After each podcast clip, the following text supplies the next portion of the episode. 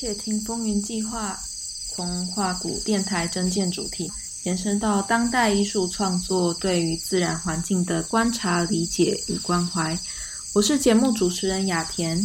计划邀请了声音艺术家张君慈、Sarah Song 与 Eva Ziv 这三位艺术家的作品。作品中的声音分别取自台湾沿海、撒哈拉沙漠以及亚马逊的热带雨林。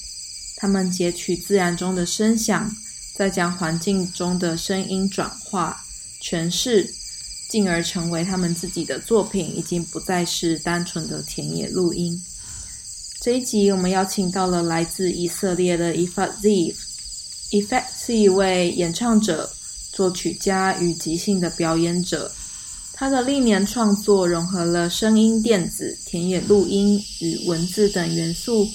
创造出跨领域的艺术创作。这一次的访谈，我们会聊聊他的创作历程，然后我们也将重点摆放在他在巴西热带雨林的一个艺术家驻村的活动。根据他的描述，由于视线在繁密的雨林中时常受到阻碍，也因此声音就成了一种观察与测量地景的一种方式。在驻村后，他制作出了声音装置作品《The Echo of Our Breath》，也就是声音的回声，以及延伸至表演创作的作品叫做《Amazonia Traces of Self》，也就是我们在背景音乐所听到的。待会呢，我们也会透过访谈和他用英文聊聊这两件作品的创作历程。Hi。Hi, thank you for joining me. Mm, thank you for having me. uh, I just introduced briefly about this project and about you and as an artist. And now, mm-hmm. um, the audience and I'm curious about how you started the journey, like how, like um, how you start using sound or your voice as a method to create art. Mm-hmm. So I am originally trained as a musician, um, as a vocalist. I was singing from, I think, since I was born. Uh, and uh, coming from a background of uh, choir singing and classical music, then I ended up uh, being trained as a jazz vocalist and arranger and as a soloist and also uh, as part of uh, vocal ensembles. So, voice was always my instrument and what allowed me uh, to encounter other people. Uh, other collaborators and other uh, uh, just audiences everything is very much was the voice was in the center of everything I was doing um, and from being a, mus- a performing musician, um, I, I, I had uh, a few um, interests and questions and curiosity to to things that I couldn't find only in this medium of of, of live performances. Questions related to uh, how voice reverberate in space and how sound can reach people's ears in different and alternative uh, situations and mediums. Um, this brought me to start creating also sound installations. Yeah, so um, and also kind of transform from your music to art. Yeah, to yeah, sound art as it is uh, usually called. So um, yeah, I'm somewhere in in in the in between music and art and sound. Um, uh, in this project, we are gonna talk about um, the work that we are very curious about. Like um, you mentioned that you've done the residency in Brazil, and after the residency, you created two works. Would you like to talk about it more? Like yeah, how you started the yeah, residency? sure. So, as a continuation to what I said before, um, so last year, um, I, am very much interested in how voice derives from the uh, listening experience and what is the possible relationships between listening and voice and how can voice become an extension of what we hear. Um, my last project was about the theme of onomatopoeias which are words that uh, um, mimic nature sounds um, and i was very i'm very fascinated by this fragile um, connection. So i had a chance to to be an artist in residence uh, in a residency called lab verde in the brazilian amazon um, near the city of manaus and it's a very um, it's a very special residency. It brings together a group of uh, almost 20 artists uh, from different, all kind of artistic disciplines, uh, visual artists, uh, like photographers and painters and performance. And the idea is to bring this group to a reserve called uh, the Adolpho Ducke Forest Reserve, um, which is located in the rainforest, mm. uh, and and it is uh, managed by the INPA, which is the National Institute for um, the Research of the Amazon. And during the year, uh, throughout the year, um, this reserve is used by the scientists and researchers mm. uh, to uh, to perform some um, uh, uh, research about all kinds of field of the uh, field of research of the Amazon, such as the insects and the plants and the soil and the air and the water, etc. Uh, but once a year uh, during the summer, um, they are hosting a group of artists for this residency. It's a 10 day program it is completely off grid, which means uh, you don't have your cell phone or internet connection. So very immersive and uh, very uh, unique uh, environment. Uh, and the aim of this program is to bring together artists and scientists and to to ask how can um, art and environment and science create together. Yeah, so um, I came with with with some questions about how can um, how can uh, listening to the environment become um, what's the relationship between listening to environment and the human voice uh, and language and yeah. Um, yeah and then when i had uh, we were studying a lot uh, we had some lectures and some guided tours in the in the reserve together with the scientists. But then we also had uh, some uh, uh, free time to explore. Um, and during my time in the forest, I was um, recording a lot, um, just the sound, uh, and I was experimenting with my voice. And one thing that is very important to to kind of understand is that the listening experience in the rainforest is uh, is a very unique and uh, overwhelming experience because of the uh, richness of the biosphere of the Amazon. So, would you like to introduce about the work that you create there? Mm-hmm. Yeah. Um, so, yeah, one thing. Um, two things that were very central in my whole experience there, uh, listening to the rainforest, uh, is uh, first uh, this experience of uh, reduced visuality because uh, of the density of trees in the rainforest mm. and the unique shape of the canopies that is closed basically um, there's almost no sunlight in the when you're there in the rainforest, and there's almost no uh, wind, uh, and the vegetation is very uh, thick. So um, the experience of walking in the rainforest and living there uh, as any kind of organism, when whether it's an animal or an insect or um, a person that is visiting or uh, an indigenous uh, um, community that lives there. The experience is that you cannot see much. You barely see animals because they're too high in the canopies area or too, too small hiding um, inside the vegetation. Uh, and, and because of the trees, you cannot really see um, so far.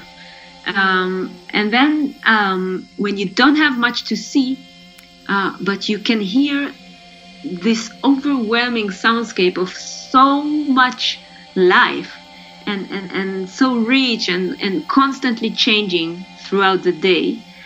This is this this makes uh, the listening, uh, the the sense of hearing, very central in the experience. And then uh, the second thing that was very uh, powerful and very meaningful uh, in my own personal experience is uh, the, the phenomena of reverberation. That also because of the density and the canopy, the density of trees and the materiality of them and the canopy and the forest ground, forest floor, there is a reverberation of sound. And when you use your voice, you get an echo of your voice. Uh, this is something that you you will uh, maybe uh, more uh, that is more common to happen inside enclosed spaces. Uh, the most um, easy example is uh, like a chapel that is really built in, in an architecture that um, emphasizes and, and, and, reverberates voices and sounds. But um, inside the, the, the, rainforest, there is quite um, there is a, a, a, there is a reverberation, um, and this reverberation is also something that is central in also in, in the in perceiving this place. Uh, and not only perceiving the place also perceiving your location in this place. Mm-hmm. because when you use your voice and your voice is reflected back to you you get a sense of where you're at. Um, so these two things this um, a massive soundscape and and and um, not being able to see much and also getting this reverberation of voice were all um, very um, uh, it, they were very central in my experience. Maybe because to get these two features also inspire you for um, for you to making these two works one is the performance and one another one is the sound installations right? yeah yeah so so when i came back um, i wanted to i was trying to find ways to um, invite uh, people to engage with um, with the sounds of my experience uh, and with the stories from my experience and um, uh, more importantly with the environmental um, um, issues that are related to this place and to my experience in this place. So um, yeah, so the first work that I created is called uh, Amazonian Traces of Self, and it is a performance uh, that I perform uh, with my own voice as, and with uh, field recordings. Uh, that I've collected in the forest, and for this piece, I decided to um, to choose three moments uh, from my experience. Mm-hmm. Uh, the first moment is the first recording uh, that I took on my second day in the reserve.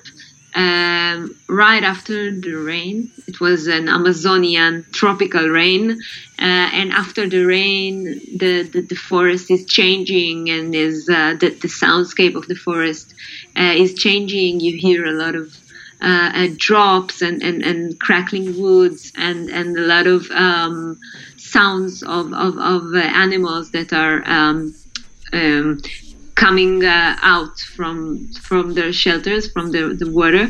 Um, so um, and it was also the first recording that I took when I first walked alone in the rainforest, feeling these ambiguous uh, feelings about being alone in a rainforest in the Amazon. So this was the, the first recording, and then the second recording uh, I have chosen is uh, a one that I took uh, very late at night, around 1 a.m. And the soundscape of the rainforest at night is completely different than what you hear during daytime. Um, the howler monkeys, um, which are uh, pretty small monkeys with a very loud sound, one of the loudest in the forest. So uh, they are uh, very active during those times. Uh, so I recorded the, their sound and also uh, having this very uh, special moment listening to the to the to the sound of the rainforest during the night. And then the last recording that I've chosen is a recording that I made on the top of a 45 meters high uh, tower during sunrise, listening to the rainforest, uh, the, the animals of the rainforest waking up. Um, and then you combine ab- above, the three parts yeah. Together. Yeah. So um, um the the performance is um, I'm trying during the performance I'm trying to recall those experiences, those three moments, where I also um, experimented with my voice there, and then I'm, I'm recalling the same uh, practice uh, during the performance when I where I listen and I'm trying to emphasize or to respond to what I hear with my voice.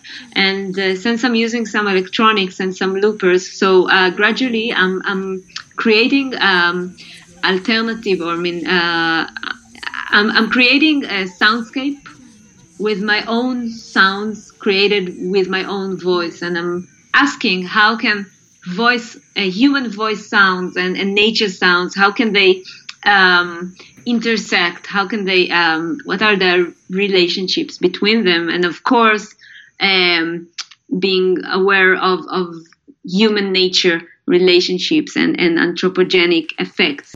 Like um, yeah, in this performance, like I feel like you made the field recording first, and then you kind of bring yourself in and kind of reflect to the sound that you heard in the rainforest.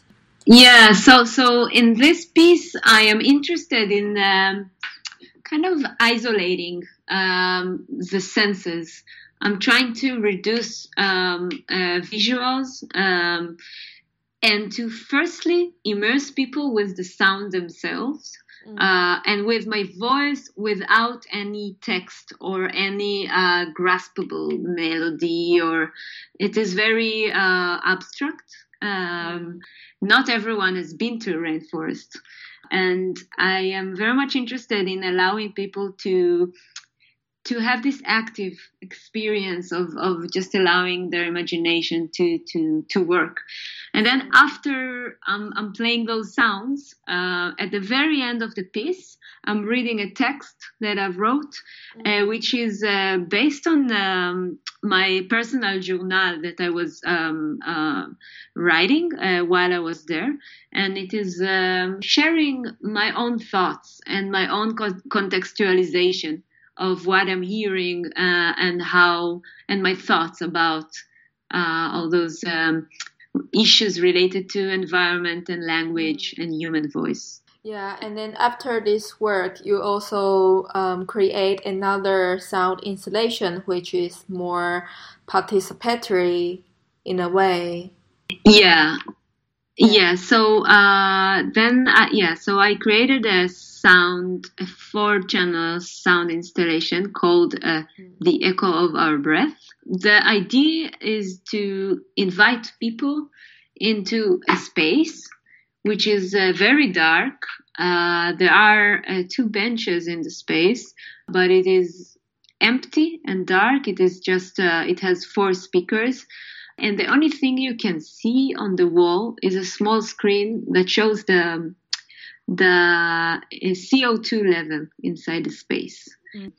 And one thing that is important to understand is that uh, the Amazon rainforest has a has a role in the carbon cycle of the planet uh, because uh, rainforests in general are um, are a carbon sink, which mm. means that um, as part of the photosynthesis that the trees are, are, are performing, uh, because there is there are so many trees, the outcome is that uh, the trees absorbs more carbon from the air um, comparing to what um, they um, uh, put in the air, uh, the, the, trees and all the organisms uh, in the biosphere. Uh, and this means that they can collect carbon from the air. And then um, one of the biggest anthropogenic uh, processes that are uh, taking place in uh, in the last few decades is that uh, because of uh, fossil fuels that are being uh, burned um, while using uh, fuels uh, for transportation and flights and for uh, for industry, there is a massive amount of carbon that being pushed to the air and going to the atmosphere and increasing the climate, the global warming.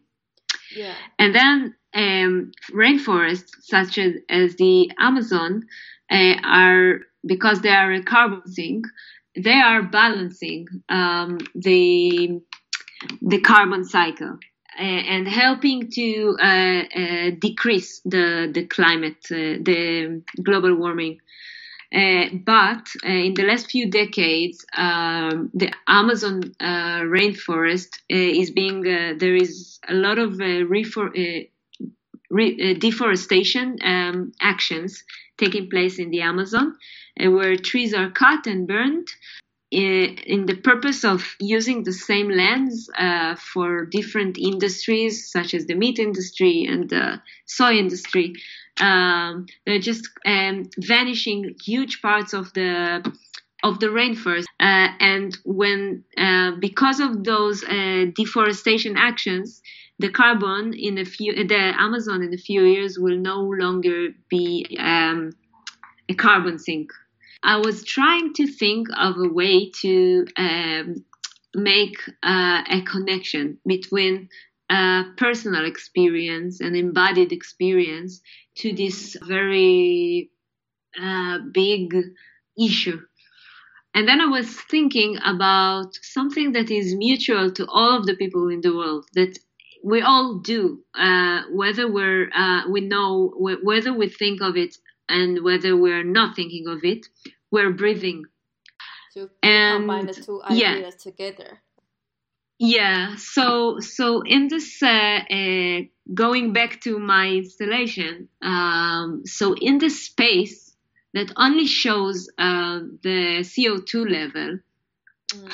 I uh, invite uh, people to become aware of the the CO2 that being exhaled from breathing, and when uh, the more people in this space, the more CO2 is going to be in the space um, and the sound system is affected by the amount of CO2 in the space. Uh, the aim, the idea is that uh, let's uh, spec- speculate uh, uh, if you enter this space and you are all alone, at first you will hear the rainforest. Um, and if more people will join you in the space, so gradually um, you will hear less and less uh, f- uh, from the soundscape of the rainforest. It will gradually um, become uh, quieter, and mm. if there are going to be a lot of CO2 in the space,